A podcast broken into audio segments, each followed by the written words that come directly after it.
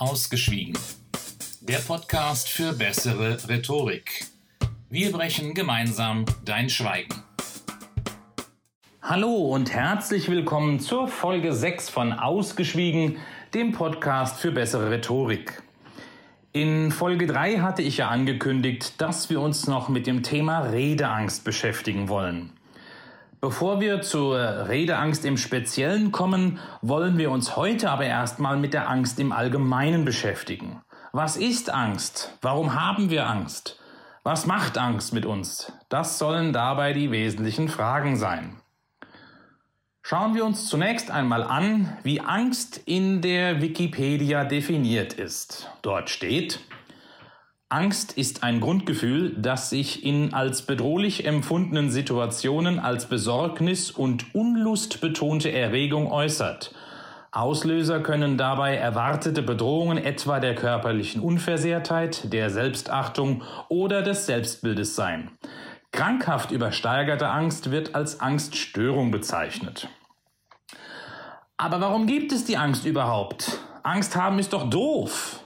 Was hat sich Mutter Natur oder wer auch immer uns konstruiert hat, bei diesem Konzept der Angst überhaupt gedacht?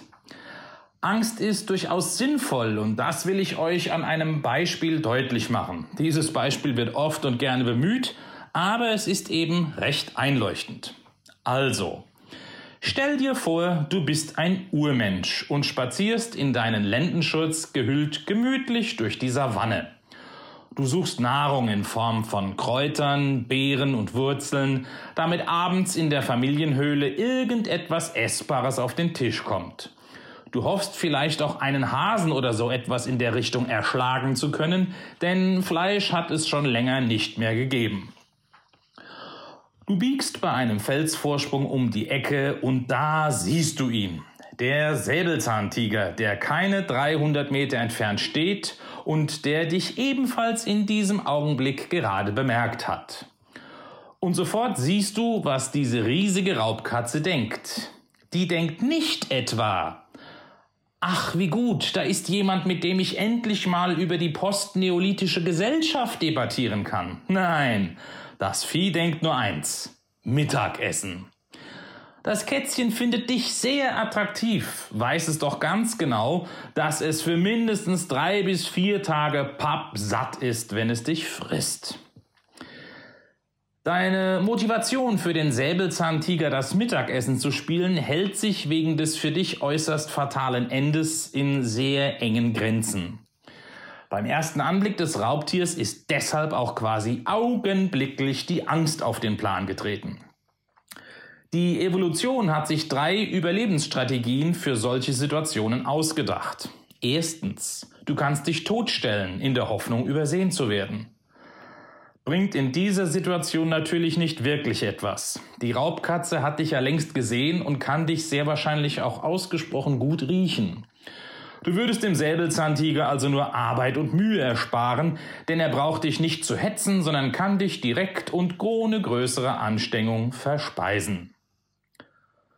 Du kannst kämpfen. Also, Fäuste hoch und dann sagst du, komm Kätzchen, ich hau dich aus dem Fell. Dass das auch keine gute Idee ist, dürfte klar sein, denn deine Chance, den Säbelzahntiger zu besiegen, tendiert mit Sicherheit gegen Null. Bleibt nur noch die Flucht als drittes. Das ist angesichts der Fangzähne der Raubkatze die einzig erfolgversprechende Strategie. Und deshalb rennst du um dein Leben.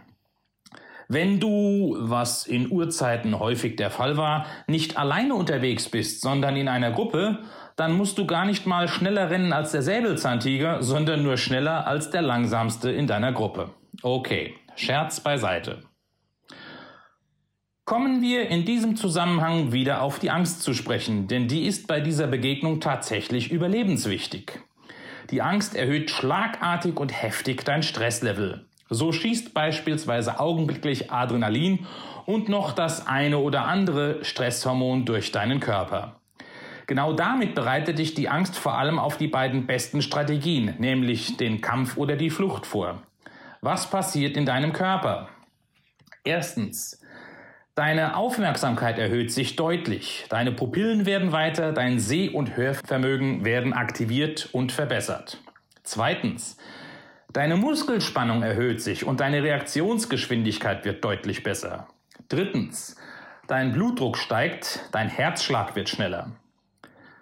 Viertens, der Körper stellt in diesem Moment unwichtige Tätigkeiten wie die Verdauung ein, damit eben alle vorhandene Energie vor allem deinen Muskeln zur Verfügung steht. Und fünftens, es werden auch alle in diesem Moment eher hinderlichen Triebe unterdrückt, beispielsweise der Sexualtrieb. Und sind wir mal ehrlich, Angesichts der Bedrohung durch den Säbelzahntiger plötzlich ans Pimpern zu denken, wäre ja wohl auch mehr als fehl im Platze und hätte vermutlich auch tödliche Konsequenzen. Mit anderen Worten, die Angst- und Stressreaktion aktiviert all deine Kräfte und Energien für den Kampf oder in diesem Fall für die Flucht. Sollte in einer anderen Gefahrenlage das sich totstellen die beste Reaktion sein, dann kann die Angst dich auch quasi lähmen, damit du stillhältst und sehr leise bist, damit die Gefahr an dir vorüberzieht.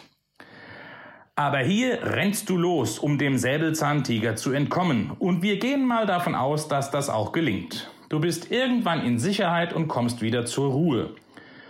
Durch die starke körperliche Anstrengung haben sich auch Adrenalin und die anderen Stresshormone abgebaut. Du bist dem Stress sozusagen davongelaufen.